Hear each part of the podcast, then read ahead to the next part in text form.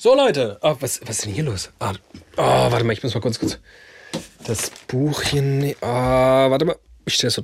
Ja, ah, perfekt.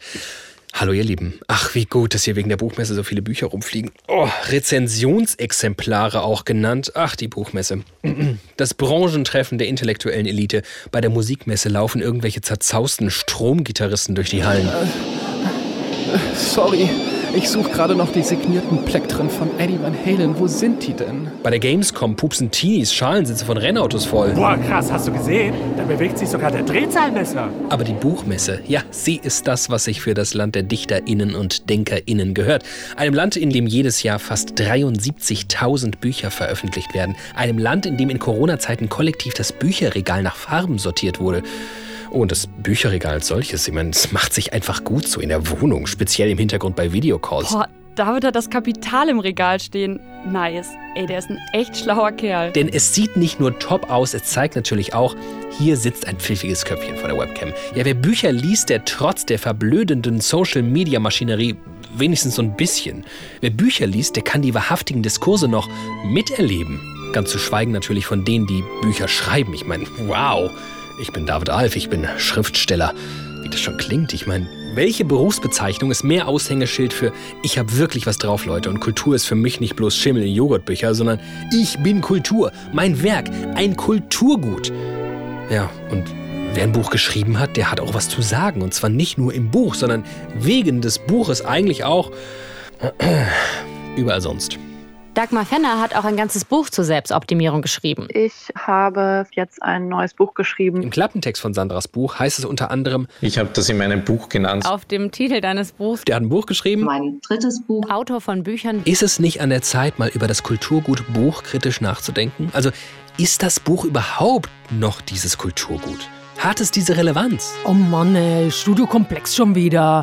Das war so klar, dass die wieder die Buchmesse zum Anlass nehmen, um Spielverderber zu sein. Lass doch mal endlich das Buch in Ruhe. Aber die Antwort auf diese kritischen Fragen, die geben gar nicht wir, sondern ja schon wir. Wir alle. Also auch ihr.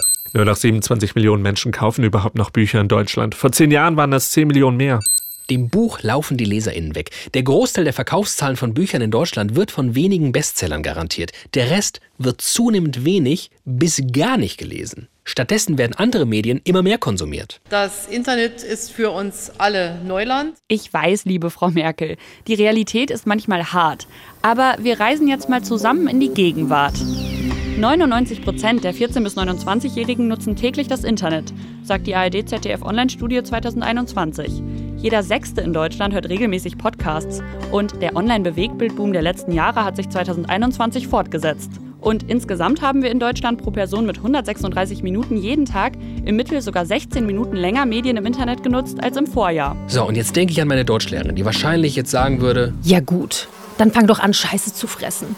Millionen Fliegen können ja nicht ihren. Na, erstens hätte sie nie Scheiße gesagt, aber zweitens, was, wenn diese Scheiße gar nicht so scheiße ist? Ernst gemeinte Frage, wann hat denn in eurer Erinnerung das letzte Mal ein Buch für wirklich krasse Umbrüche gesorgt, für gesellschaftlich relevanten Streit, für Veränderungen? Ich kann mich gar nicht mal so gut erinnern. Aber ich kann mich hieran erinnern. Der türkische Präsident Erdogan fühlt sich vom Satiriker Böhmermann beleidigt. Er klagt auf Majestätsbeleidigung und die Kanzlerin gibt diesem Ersuchen statt. Oder an sowas hier. Fuck, ist das heftig. Ich habe nicht gewusst, wie heftig das ist.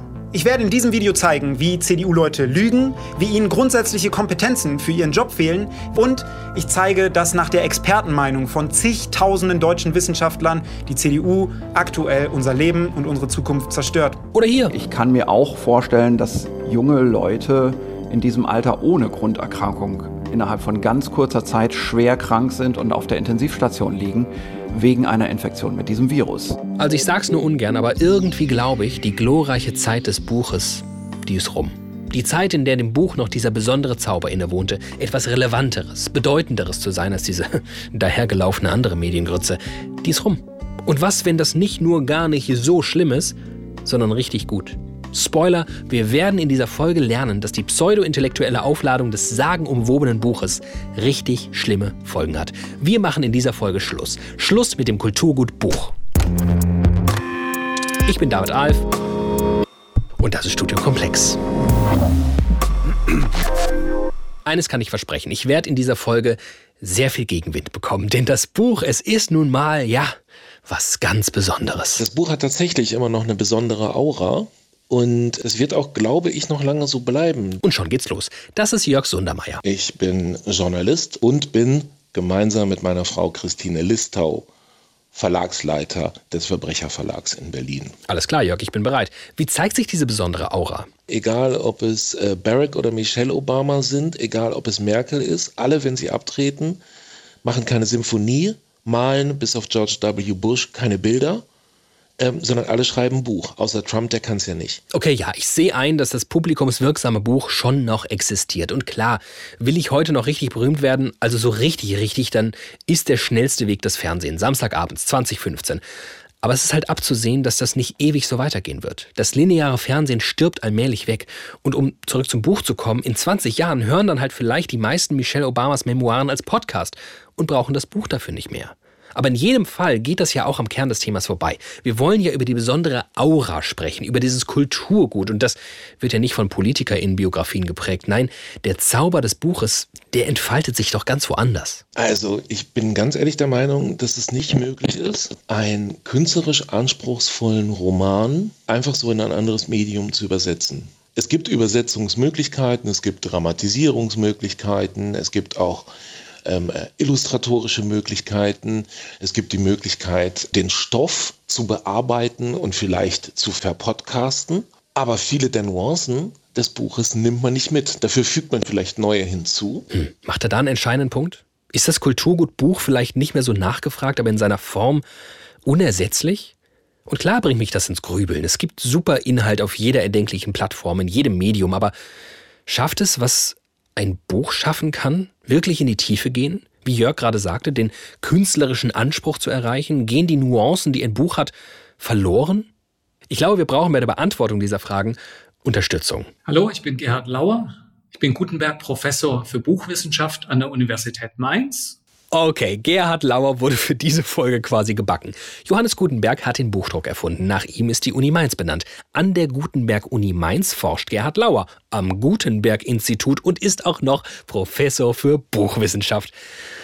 Aber gut, so einer wird mir natürlich jetzt vermutlich auch sagen, dass tiefgründige Inhalte wie die eines guten Romans nirgendwo sonst adäquat verhandelt werden können, oder? Da würde ich nicht zustimmen aus dem Grund, dass es sehr intelligente, extrem aufwendige Formate gibt, etwa zur Geschichte Roms, 60-stündige Podcasts, äh, von denen man nicht sagen kann, dass sie nicht sehr gründlich recherchiert, von professionellen Historikern gemacht, über das antike Rom einen sehr differenzierten Blick liefern würden, der in irgendeiner Weise Büchern nachstehen würde.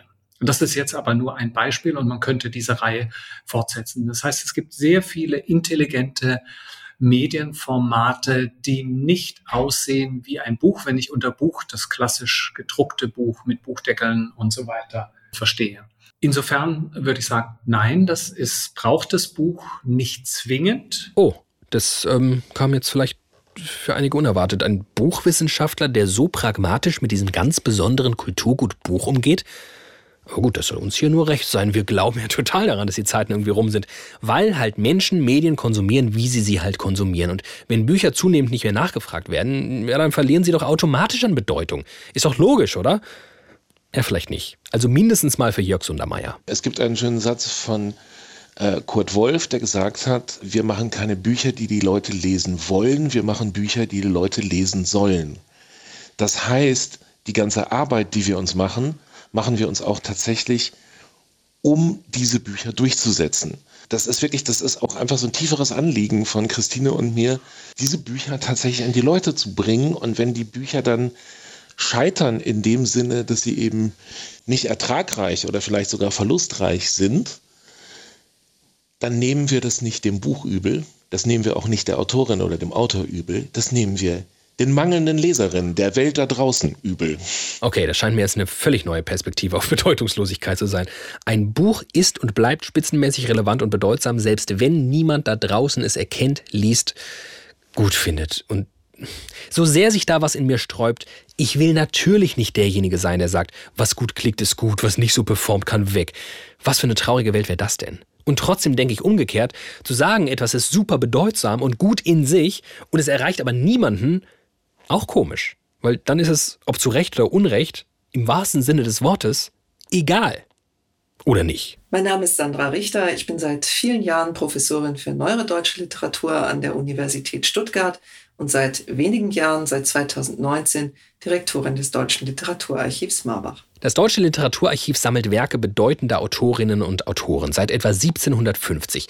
Anders als eine Bibliothek liegen da nicht einfach alle Sachen rum, die jemals rauskamen, sondern eine Auswahl. Und zu den Werken gehören nicht einfach die veröffentlichten Texte, sondern auch Manuskripte, Briefwechsel, Notizen um eben der bedeutsamen deutschen Literatur ein ewiges Zuhause zu geben. Sandra Richter nennt diese Art von Literatur ästhetisch ambitionierte Literatur. Das, was sich so landläufig verkauft, ist meistens Unterhaltungsliteratur. Literatur, die man so wegliest. Das ist auch fein, das ist auch gut so, die soll es auch geben. Autorinnen, die sowas schreiben, verdienen meistens viel Geld und brauchen Archive oft auch gar nicht. Das ist Literatur, die ist in die Zeit hineingeschrieben. Vielleicht will sie auch wieder vergessen werden. Und diese Literatur sammeln wir zwar auch, aber vor allem in publizierter Form. Weniger die gesamten Vorstufen, von denen wir annehmen, dass sie zwar sicherlich interessant sind, aber möglicherweise nicht so komplex, nicht so reizvoll wie die Literatur, die in ihrer Zeit was Besonderes erreichen will. Und damit meine ich ästhetisch ambitionierte Literatur, solche, die für Kontroversen sorgen will, solche, die zu neuen Wahrnehmungen Anlass gibt, solche, die auch mal schwierig zu lesen sein will. Okay, hier wird es für mich wieder ein bisschen hakelig. Literatur, die in ihrer Zeit etwas Besonderes erreichen will, in Abgrenzung zu jener, die viele Leute erreicht.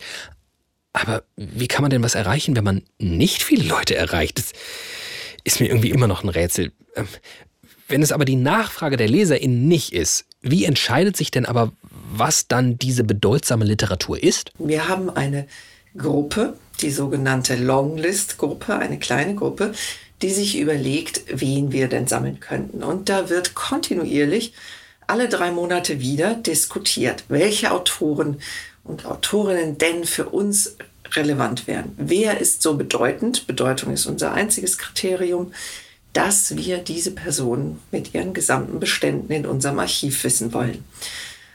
Da wird überlegt und gewägt und geschaut, wer hat welche Literaturpreise bekommen. Oder auch Werke geschrieben, die niemand je berücksichtigt hat, obwohl sie großartig sind. Das sind die Kriterien, die es bei uns gibt. Okay, ich muss mal kurz abschweifen und stelle mir vor, wie so eine Longlist-Gruppe außerhalb der Literaturwelt funktionieren würde.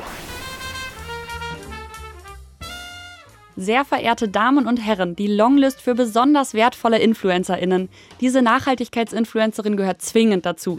Diese Vision für eine bessere Gesellschaft. Oh ja. Bedeutend. Ja, ja, absolut. Wirklich bedeutend. Eine Schande, dass diese Frau nur 73 FollowerInnen hat. Ich meine, Nachhaltigkeit mit Rabattcodes für Ökoseife zu verbinden. Darauf muss man erstmal kommen. Genial! Und dieser Comedian, seine Pointe immer gleich schlecht. Der Wahnsinn.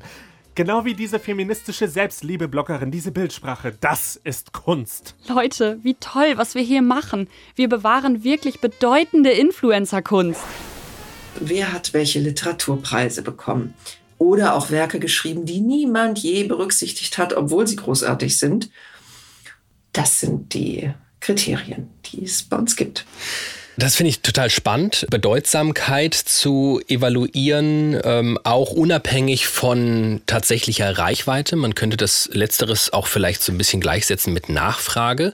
Man könnte jetzt kritisch anmerken, naja, wie bedeutsam kann etwas sein, was vielleicht ganz viele Preise gewonnen hat, aber irgendwie von kaum jemandem gelesen wurde. Ähm, spielt das auch rein oder wird das wirklich völlig außen vor gelassen? Das ist ganz wichtig.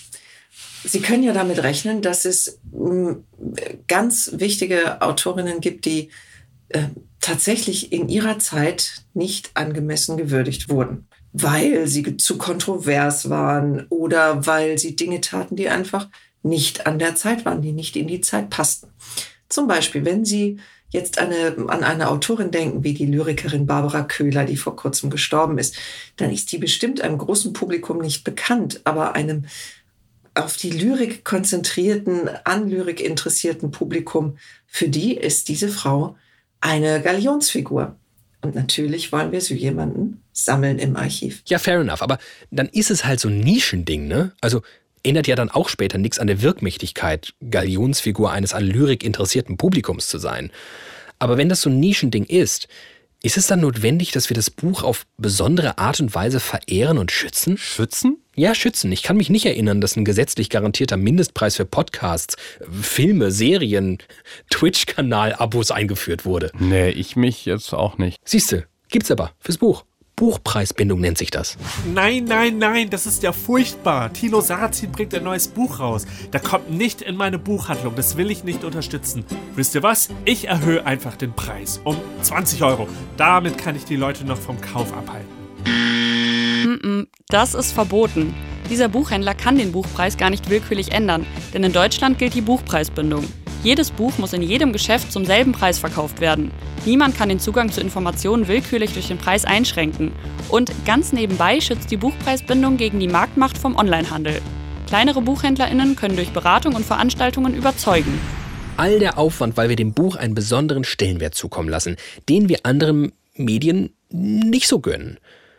Was mir ganz wichtig ist, ich will tollen AutorInnen gar nicht absprechen, dass sie große Kunst herstellen. Ich will auch ihren Fans nicht absprechen, dass sie einen tollen Geschmack haben. Ich will ihnen auch nicht die Existenzgrundlage nehmen. Ich habe halt bloß den Eindruck, die Relevanz, die dieser Kunstform zugesprochen wird, die hat das Buch nicht mehr so. Und das ist der Punkt, wo wir uns wohl wirklich mal mit Zahlen auseinandersetzen sollten. Sonst wirkt das hier so, als würde ich so aus dem Bauch heraus anekdotisch rumplaudern. Das wird auch insgesamt weniger lesen, also bestimmt, aber ist halt wirklich so. Yep, immer weniger Menschen kaufen neue Bücher. In den letzten zehn Jahren hat der Buchmarkt 10 Millionen Menschen verloren. Aber der Umsatz ist all die Jahre relativ konstant geblieben. Immer um die 9, 9,5 Milliarden Euro jährlich. Wie lässt sich das erklären? Naja, die Leute, die keine Bücher mehr kaufen, waren vorher schon keine großen LeserInnen. Die meisten haben ein, zwei Bücher im Jahr gekauft, mehr nicht. Der Buchmarkt setzt also mehr denn je auf Fans, die wirklich gerne Bücher lesen. Das sind immerhin noch 27 Millionen Menschen. Immer noch ein großer Markt, würde man meinen. Nur wird das Angebot an Büchern immer begrenzter. Der Anteil der Bestseller wird immer größer und Nischenliteratur fällt hinten runter. Das lässt sich messen. Noch vor fünf Jahren gab es rund 83.000 Erstauflagen. Letztes Jahr waren es schon 10.000 weniger. Die Diversität auf dem Buchmarkt leidet. Halten wir also fest, es fallen LeserInnen weg, nur die Bestseller profitieren und wenn der Umsatz trotzdem stabil bleibt, heißt das wohl, dass Menschen mehr Geld für Literatur ausgeben. Wie schaut jemand wie Sandra Richter darauf, dass sich Menschen zunehmend vom Buch weg und anderen Medien zuwenden? Das kann man leider nicht ganz abstreiten, aber ich sehe keinen Anlass zum Kulturpessimismus. Natürlich gibt es viele Medien und das Buch hat jede Menge Konkurrenz bekommen. Sei das durch die diversen Streamingdienste oder auch solche Dinge wie Audible und dergleichen, die eben dann auch Literatur in anderer Form darbieten. Aber das Buch ist doch eine sehr besondere Form. Es erlaubt, sich zurückzuziehen in sehr konzentrierter Weise, ohne Ablenkung, entweder als E-Book oder als gedrucktes Buch wahrgenommen zu werden. Es erlaubt eine Art von Konzentration, die man sonst nicht so leicht findet. Und ich glaube, dass das Buch deshalb ein Kulturgut ist, das tatsächlich überleben wird, aber natürlich sich jetzt neu behaupten muss. Ich finde es total lustig, dass sie in dem Zusammenhang von Kulturpessimismus spricht. Man könnte ja auch gerade das Gegenteil für pessimistisch halten, das Festhalten am Buch um des Bewahrens willen, das sich nicht eingestehen wollen, dass die große Zeit der Relevanz rum ist. Hat wohl aber auch damit zu tun, dass Bücher für Sandra Richter eine Funktion erfüllen, die andere Medien aus ihrer Sicht nicht leisten können. Weil wir auf diese Weise anders abschalten, weil es ähm, uns in anderer Weise interessiert. Wenn Sie da so stundenlang an irgendwelchen E-Geräten gesessen haben und eine Pop-up-Meldung nach der anderen gesehen haben, dann haben Sie hinterher ja auch das große Gefühl der Leere. Es ist eigentlich nichts passiert in all der Zeit. Wenn Sie sich hingegen, jetzt werde ich etwas emphatisch, zurückziehen und sich einmal Thomas Manns Zauberberg widmen. Es darf auch ein anderes Buch sein.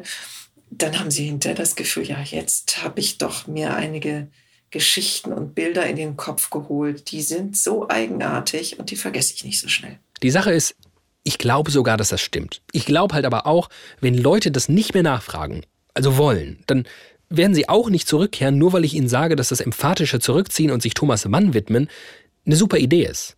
Und jetzt kommt's. Gerhard Lauer, ihr erinnert euch, der Buchwissenschaftler von der Uni Mainz, der glaubt, selbst das emphatische Zurückziehen geht auch problemlos woanders. Und zwar deshalb, weil viele klassische Bücher auf Coffee Tables äh, gelesen wurden, also genau mit dieser Ablenkungskultur, von der wir meinen, sie sei erst in unserer heutigen Gesellschaft vorhanden. Das finden wir viele Zeugnisse dafür schon im 18. und 19. Jahrhundert.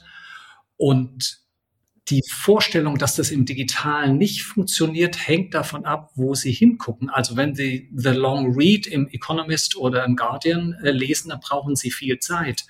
Wenn Sie als junger Mensch, ich habe einen daheim, äh, der zum dritten Mal den 60-stündigen Rom-Podcast hört, dann sind es dreimal 60 Stunden Podcast über das antike Rom.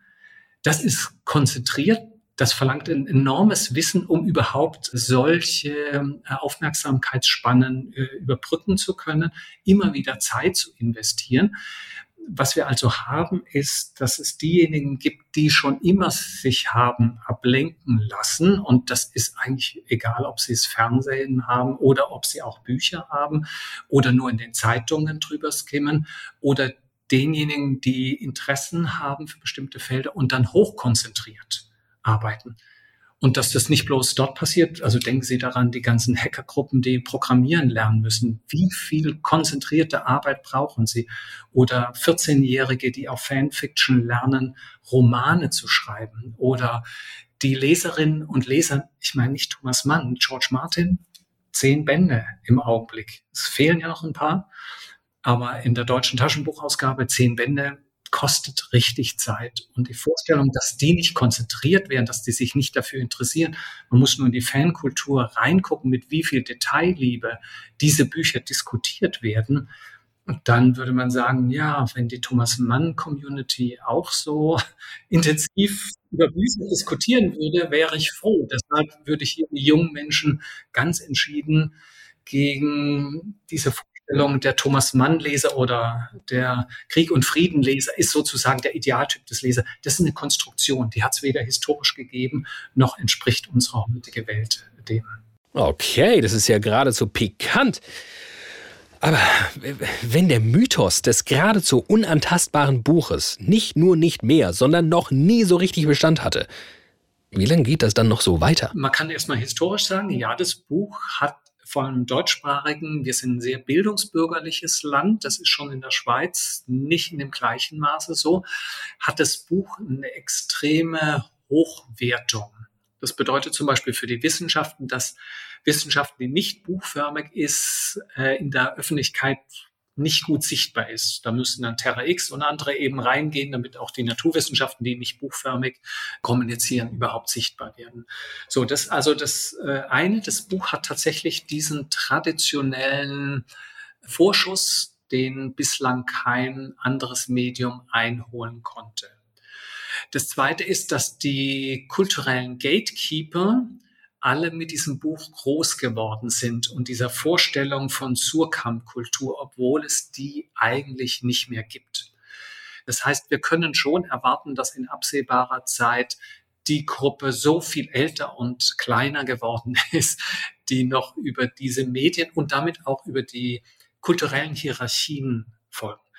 Und generell, aber jetzt ist, wird sehr theoretisch. Kein Problem, wir heißen ja nicht umsonst Studiokomplex. Ich ziehe mir kurz meinen Theorie-Stutzhelm auf, meine gelbe Proseminar-Warnweste und bin bereit. Herr Lauer, Herr mit der Theorie über kulturelle Hierarchien. Also es gibt den berühmten Aufsatz von Niklas Luhmann, Kultur als historischer Begriff. Und eine der Einsichten, die nicht nur Luhmann, aber auch Luhmann formuliert, ist, Kultur wird zum Begriff in dem Moment, wo nicht mehr klar ist, welche Kultur hierarchisch überlegen ist. In vormodernen Gesellschaften wissen sie immer, welche Kultur tonangebend ist. Im Zweifelsfall der Hof, die Kirche und so weiter, Offizier gegenüber und so weiter. Es gibt klare Hierarchien und egal von wo sie in der Gesellschaft gucken, sieht die Gesellschaft in der Vormoderne immer gleich aus. In der modernen Gesellschaft haben sie im Prinzip eine völlige Kontingenz. Jeder kann Kultur machen. Es gibt keine Hierarchie. Also äh, irgendwie finde ich das ein ganz wünschenswertes Szenario. So eine Welt mit verschiedenen ebenbürtigen Medienformen und alle haben ihre Berechtigung. Mehr noch, alle haben Zugang. Aber da will ich jetzt doch nochmal einen Finger in die Wunde des etwas mitgenommenen Buchmarkts legen. Denn in Sachen Zugang und Barrierefreiheit, da sind neuere Medien dem Buch nicht nur ebenbürtig, sie sind vermutlich haushoch überlegen. Mein Name ist Juri Susanne Pavlovic. Ich bin freie Lektorin und Buchcoach. Das heißt, ich bin oft das Bindeglied zwischen einer Person, die ein Buch geschrieben hat und jetzt nicht weiß, wo es hingehen soll damit, und dem Buchmarkt. Und ja, mein Leben besteht von früh bis Abend eigentlich tatsächlich nur aus Büchern. Aus Büchern und aus Menschen, die Bücher geschrieben haben oder schreiben wollen und halt nicht wissen, wie es dann so weitergeht. Im Buchbereich ist es halt oft so, die schicken dann ihr Exposé, also ihre Bewerbung quasi an Verlage und hören einfach nie was. Und es gibt für die keine Möglichkeit zu checken, was habe ich denn falsch gemacht? Wo habe ich denn den Erwartungen nicht entsprochen? Was muss ich denn tun, damit ich da reinkomme? Denn Verlage sind Gatekeeper. Sie entscheiden, ob bewusst oder unbewusst, wer überhaupt ein Buch veröffentlichen kann. Bewusst, das erklärt sich von selbst, unbewusst, weil sie unmöglich all die Einsendungen von Manuskripten und fertigen Büchern sinnvoll evaluieren können. Alles, was AutorInnen dann allzu oft zurückbekommen, ist eine freundliche Standardabsage oder einfach gar nichts, außer dem Gefühl, hm, bin ich vielleicht einfach nicht talentiert genug. Diesem Markt kann muss man sich aber nicht unterwerfen. Juri kennt eine Alternative. Self-Publishing ist die direkte Selbstherstellung von Büchern von AutorInnen auf eigene Rechnung ohne einen Verlag und quasi der Direktvertrieb vom Erzeuger zum Verbraucher, wenn ich es mal so fassen darf. Self-Publishing, also es ist jetzt keine neue Erfindung. Einer der frühesten Self-Publisher war Johann Wolfgang von Goethe, ähm, der Geld in die Druckerei gebracht hat, gesagt hat, hier druckt das bitte. Also das ist jetzt keine neue Erfindung. Das ist nur durch die Digitalisierung des Buchmarktes deutlich einfacher geworden. Ich kann jetzt also selbst als Autorin ein Buch schreiben, kann das hochladen. Dafür gibt es Dienstleister, die verteilen das dann auch an alle Online-Buchshops. Und dann ist dieses Buch, hat eine ISBN und alles, ist überall verfügbar, wo es Bücher gibt. Mhm. Das Ganze gibt es auch gedruckt. Also man kann auch im Self-Publishing Bücher drucken. Das ist dann dieses On-Demand. Das heißt, ein Buch wird erst gedruckt, wenn einer das gekauft hat. Dann sind die Lieferzeiten ein bisschen länger, aber es liegen halt auch nirgends 600 Bücher rum, die keiner haben will. So wie das äh, bei der anderen Spielart eher so der Fall ist, ne? Genau, genau.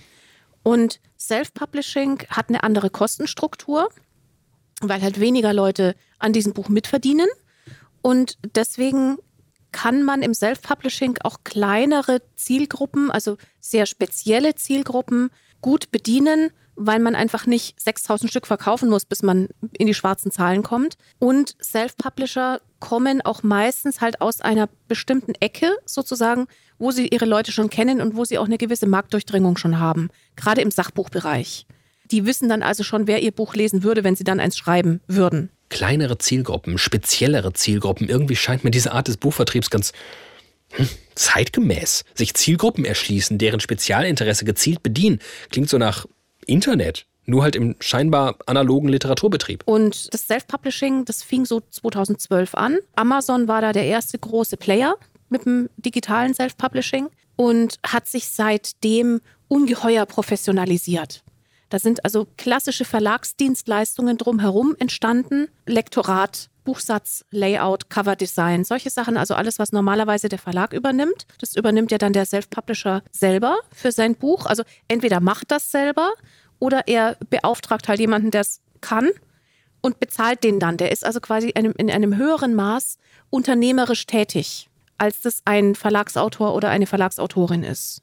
Und durch dieses komplette Selbstbestimmtsein kann ich halt Bücher veröffentlichen äh, und selber mal gucken, wie die performen, wo Verlage sagen, na, dafür habe ich eigentlich keine Zielgruppe. Und gerade das Letzte, was Juri sagt, ist eben ein weiterer wichtiger Punkt in dieser Betrachtung. Wir dürfen vor lauter Gerede über Kulturgut Buch nicht vergessen, dass der Buchmarkt vor allem eins ist. Ein Markt. Und da werden vor allem Dinge vertrieben, die gut funktionieren. Das kann, muss aber nicht die große Weltliteratur sein, die Sandra Richter gerne in ihrem Archiv hätte. Mein Name ist Ulf Gunnar Witalski. Ich wohne in Berlin und habe das Vergnügen, Autoren und Autorinnen auf ihrem Weg zu Top-Platzierung in der Bestsellerliste zu begleiten und zwar entweder als Literaturagent oder als ihr Berater und Coach an ihrer Seite. Bin in dem Bereich auch recht erfolgreich, habe von 18 Büchern, die ich betreut habe, 12 oder 13 in die Top 10 bekommen, darunter auch zwei Spiegel Nummer 1, eine Spiegel Nummer 2, eine Nummer 3. Okay, okay. Neben Juri nun ein anderer Buchmarktexperte mit einer etwas anderen Prämisse, Bücher so richtig erfolgreich machen. Ich bin ja ein Marketingmensch und ich bin kein Content-Mensch. Den Content, das ist Sache des Menschen, der diesen Content erstellt, also der Autorin oder des Autors. Ja?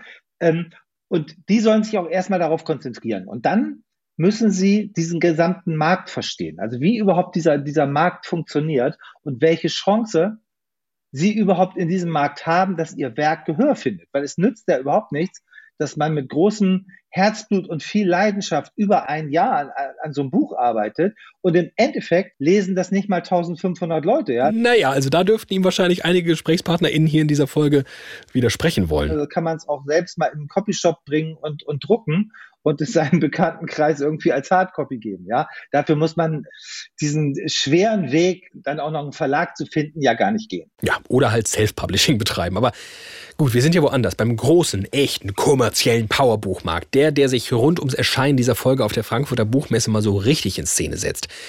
Wie schaut so ein abgeklärter Erfolgsgarant wie Ulf Gunnar auf diesen Markt? So wie er gerade geklungen hat, sind ihm die kleinen, wertvollen Literaturperlen doch wahrscheinlich total egal, oder? Nehmen wir mal ein extrem erfolgreiches Buch wie Da mit Charme, ja? was dann auch noch im Endeffekt eventuell sogar eine Überraschung war, ein Überraschungserfolg, ja, die es immer wieder gibt. Dann gibt es oft so eine Titelschwemme. Das heißt, dass die Verlage gucken, oh, das hat gut funktioniert, ja, und jetzt veröffentlichen wir mal 15 andere Damenbücher und noch 125 irgendwie Gesundheitsbücher, weil anscheinend muss es ja irgendwie einen Bedarf geben, dass die Leute jetzt erfahren wollen über die Zähne, über den Blinddarm, über das Gehirn, über alles Mögliche. Und so wird viel, viel, viel im Markt verstopft und wirklich Neues wird teilweise eben gar nicht zugelassen. Das ist ein bisschen eine Kritik, die ich an diesem Markt habe, dass zu wenig Neues wirklich probiert wird. Oh. Oh, ich wünschte mir so oft in Studiokomplex, dass die Welt einfach weniger komplex wäre. Dass ich da so einen Jörg Sundermeier vom Anfang habe, Verleger aus Berlin, für den Bücher eine Aura haben, der es nichts anhaben kann, wenn sich keiner für sie interessiert und sie dann dennoch über alles liebt. Und dann Ulf Gunnar Switalski, abgebrühter Marketingmensch, dem die bedeutsame Literatur, wie sie Sandra Richter verehrt, sonst wo vorbeigeht. Aber nein, natürlich stellt sich der abgebrühte Marketingmann Ulf Gunnar Switalski jetzt hier hin und sagt, die Marktmechanismen, Klammer auf, die ich bediene und Leute in die Bestsellerliste werfe, Klammer zu, diese Marktmechanismen verhindern allzu oft echte Qualität. Wir erleben stattdessen eine Marktschwemme von Büchern, weil Dynamiken halt sind, wie sie sind, die die meisten Bücher geradezu in die Erfolgslosigkeit treiben. In der Tat machen sich die meisten Autoren und Autorinnen darüber auch viel, viel, viel zu spät Gedanken darüber, ist, dass in Deutschland roundabout jedes Jahr 70.000 Bücher veröffentlicht werden. Das ist eine unvorstellbare Zahl. Da sind alle so die ganzen Fachbücher, Rechtsbücher, Wirtschaftsbücher, alle noch gar nicht dabei. Also 70.000 Bücher für den normalen Buchkonsumenten. Das bedeutet, dass in einer normalen Woche von Montag bis Freitag 300 Bücher von den Verlagen veröffentlicht werden. Ganz kurz, wir haben mal nachgerechnet. Es stimmt, an jedem Werktag erscheinen in Deutschland an die 300 Bücher. Und dass diese Bücher gar nicht funktionieren können. Ja, also dass die Autoren überhaupt nicht genug Bücher verkaufen können, um im Normalfall davon zu leben, das ist, glaube ich, jedem klar, wenn man sich einfach mal diese Zahl vorstellt. Diese Zahl ist einfach deutlich zu hoch. Okay, Leute, ich versuche uns und dieses ganze Chaos mal zu sammeln. Wir stellen fest, immer weniger Leute greifen zum Buch. Wenn sie es tun, dann sind das so ein paar wenige Bestseller und viele zigtausende Bücher, die keiner mitbekommt. Letzteres ist echten Fans wie Sandra Richter oder Jörg Sundermeier relativ egal. Also, nee, natürlich wünschen sie sich, dass mehr gelesen werden würde, aber ist halt nicht so. So sieht es ganz abgeklärt unser Buchprof Gerhard Lauer.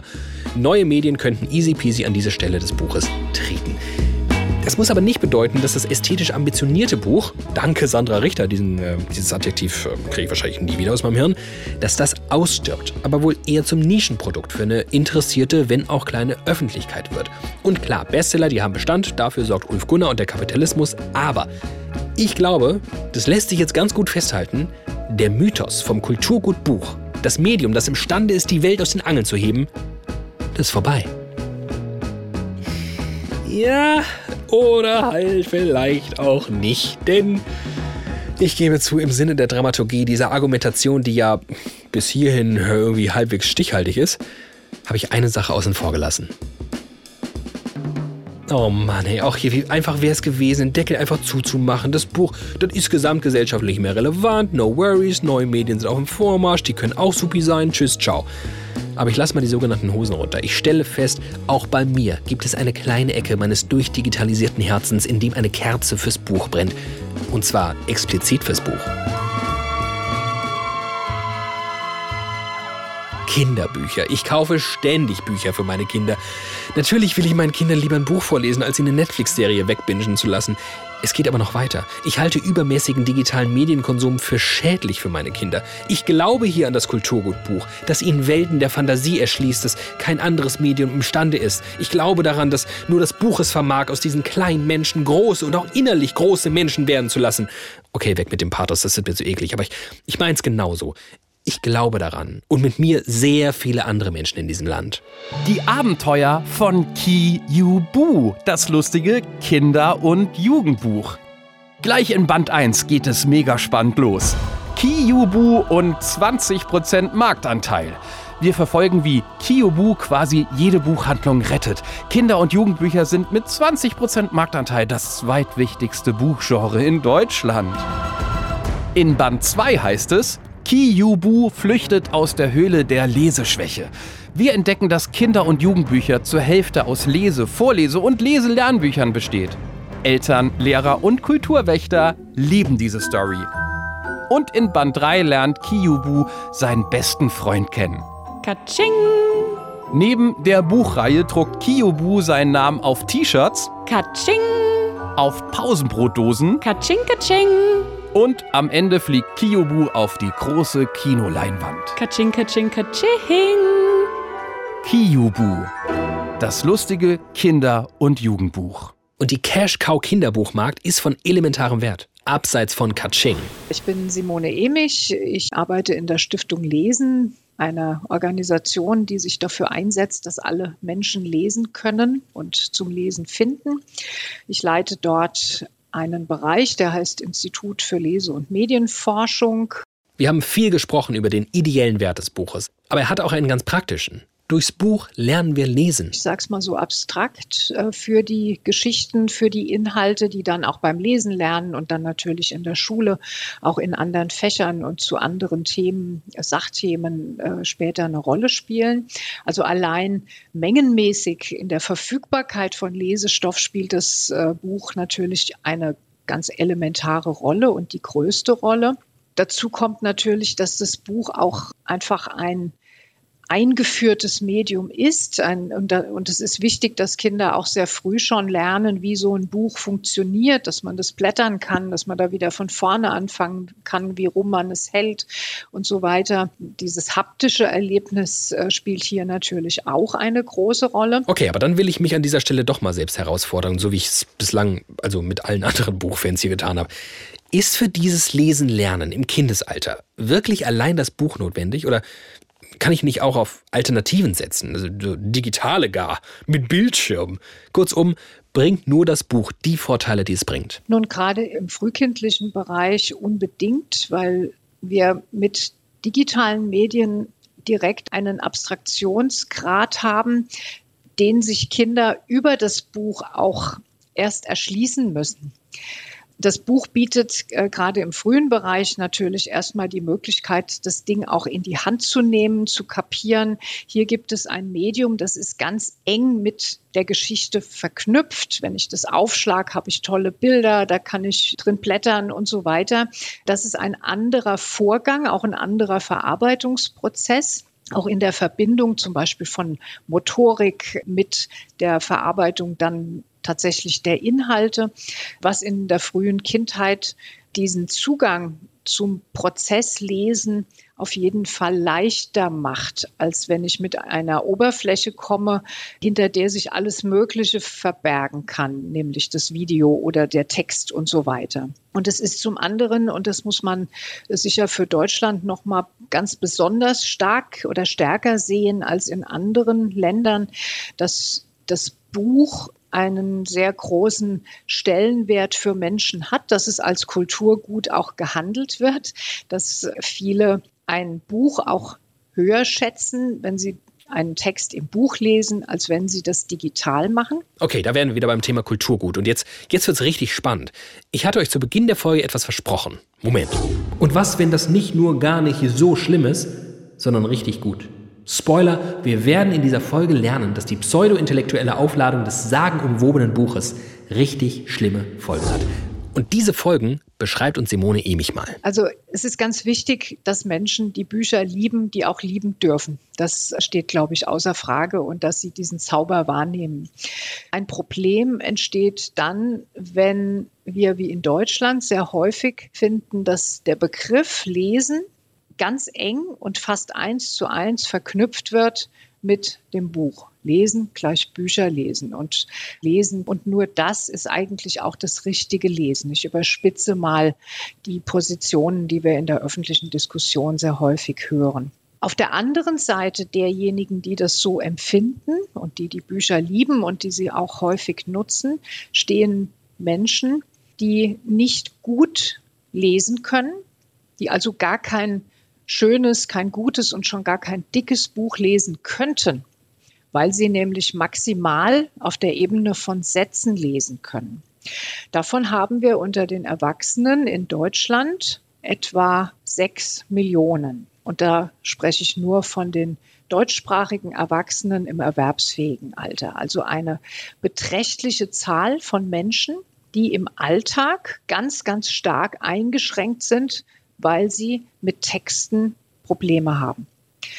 Wenn ich motivieren will, dass jemand auch im Erwachsenenalter noch besser lesen lernt, dann aber eine Perspektive zeichne, die vor allem darin besteht, Bücher zu lesen, gute, dicke, schöne Bücher und das ganz eng mit dem Lesebegriff verbinde, dann führt das bei vielen Menschen, die nicht gut lesen können, zu einer ganz klaren Entscheidung, nämlich zu sagen, warum? Ich will doch gar keine dicken Bücher lesen. Das ist nicht mein Ziel. Ich will vielleicht meinen Mietvertrag besser verstehen. Ich will irgendeine andere Alltagstext, die, die Auflagen, die ich Corona-mäßig jetzt habe, um irgendwo hingehen zu dürfen, irgendetwas tun zu dürfen. Aber Bücher will ich gar nicht lesen, brauche ich auch in meiner Freizeit nicht zu lesen. Also warum sollte ich deshalb besser lesen lernen? Das bedeutet, dass wir mit der sehr starken Betonung des Kulturgutes Buch als Synonym für Lesen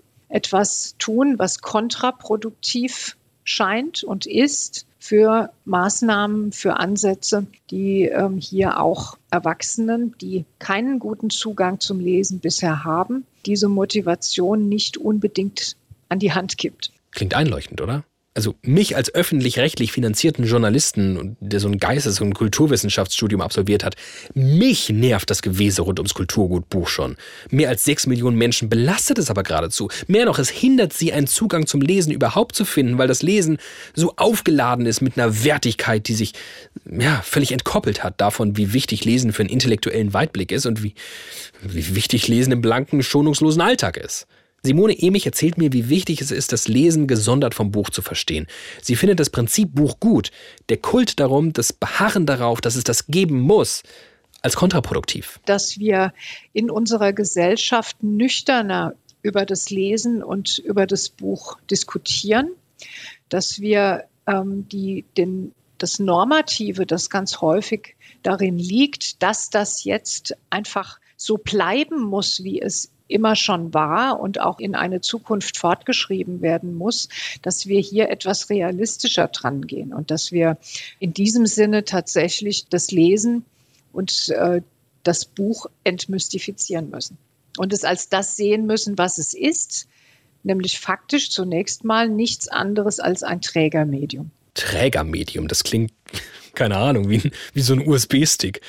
Und andererseits, was ist es denn? Ein Buch, anderes als ein USB-Stick. Ein Medium, in das Inhalt gegossen wird. Bloß, und das sollten wir nicht außer Acht lassen, ein Medium, das nicht aus 30 Gramm Plastik und einem Chip besteht, sondern naja, so ein bisschen mehr Aufwand in der Herstellung bedeutet. 30 Bücher a 200 Seiten setzen bei der Herstellung so viel CO2 frei wie eine Autofahrt mit einem Kleinwagen von etwa 200 Kilometern. Dazu schätzt das Umweltinstitut München, dass für eine Million Kopien eines Buches mit durchschnittlich 250 Seiten über 12.000 Bäume gefällt werden müssen. Und nur mal so für die Dimension. Verkauft wurden letztes Jahr in Deutschland fast 300 Millionen Bücher. Das ist eine Menge Holz. Keine Ahnung, wie es euch geht. Aber angesichts dieser Zeiten, dieser Zahlen, werde ich gerade doch nochmal irgendwie kämpferisch. Ich fasse ganz schnell nochmal zusammen. Das Stilisieren zum prägenden Kulturgut ist aus der Zeit gefallen, sogar in gewisser Weise schädlich. Der Buchmarkt eine Blackbox, auf dem vor allem das gut funktioniert, was noch nie den Ruf hatte, prägendes Kulturgut zu sein. Und das alles kostet uns unsere Natur. Na dann, dann machen wir es doch. Dann, dann, dann schaffen wir jetzt das Buch einfach ab. Was meint Gerhard Lauer? Der war doch super pragmatisch in dieser ganzen Folge. Ähm, ich persönlich äh, würde natürlich sehr viel meine eigene Lebensgeschichte damit verlieren, wenn es wirklich abgeschafft würde. Das wäre jetzt meine persönliche äh, Reaktion drauf. Ich kann mir derzeit keine Gesellschaft vorstellen, die so organisiert ist, dass sie das kompensieren könnte, was damit an Verlust kommen würde. Und damit meine ich wirklich Erziehung und Bildung ganz elementar. Das funktioniert also die Lese-Apps ist alles nice, aber das ist noch längst nicht so elaboriert, wie die ganzen Buchformate sind. Das heißt, es würde ganz, ganz viele Probleme für unsere Gesellschaft erzeugen. Davon bin ich fest überzeugt. Weil wir uns in dieser Folge natürlich gerieren als die mit dem ultimativen Weitblick und Hashtag Medienwandel denken, naja, das Ende des Buches naht, wieso nicht gleich weg damit? Ja, natürlich wäre das wahrscheinlich verfrüht. Natürlich funktioniert vieles, was medial verhandelt wird, noch übers Buch. Ziemlich sicher nicht mehr so mit so einer Schlagkraft in Sachen Relevanz, aber weil viele eben noch aufs Buch setzen. Wie lange noch, ja, ist halt eine andere Frage. Aber auch das ist gar nicht die ultimative Frage und war nie Ziel dieser Folge, das Buch ein für alle Mal abzuschaffen. Aber mal so einen realistischen Blick auf dieses von Glanz und Glorie beschmierte Trägermedium zu werfen und festzustellen, ja, Lesen ist wichtig. Dafür braucht's auch mal Bücher. Bücher können ganz toll sein, vieles andere halt, aber genauso. Juri Pavlovic kann das viel besser als ich ausdrücken. Ich glaube, das Buch wird weiterhin ein, ein reizarmes Medium bleiben. Im Sinne von, wir haben kein Bild, wir haben keinen Ton, sondern wir haben nur Buchstaben. Und wird da die Möglichkeit bieten, eben sich auch mal da drauf zu konzentrieren oder sich da rein zurückziehen oder so einer gewissen Reizüberflutung zu entgehen und eben den eigenen Kopf, das eigene Kopfkino zu beanspruchen, sich da Geschichten zu erschließen. Und ich glaube nicht, dass es verschwinden wird, aber ich glaube, dass wir auch tatsächlich gesamtkulturell als Geschichten konsumierende Tiere durchaus auch den anderen Medien, jetzt gerade Games, Comics, sowas, durchaus auch mehr Raum geben dürfen. Es gibt kulturell ungeheuer wertvolle, anspruchsvolle, auch literarische Games und Comics. Und warum soll ich die kaputt reden, nur weil die nicht, weil die nicht aus Buchstaben bestehen? Ach, wie heilsam. Vielen Dank, Juri. Vielen Dank an alle GesprächspartnerInnen. Für mich war das eine super interessante Folge mit super vielen Einblicken in so eine Welt, die ja, so anachronistisch sie hier und da wirken mag, trotzdem etwas Besonderes hat. Ja, vielleicht selbst auf mich so eine Art Zauber auswirkt. Keine Ahnung. Hätten andere Menschen so leidenschaftlich gekämpft, wenn wir TikTok als irrelevant bezeichnet hätten?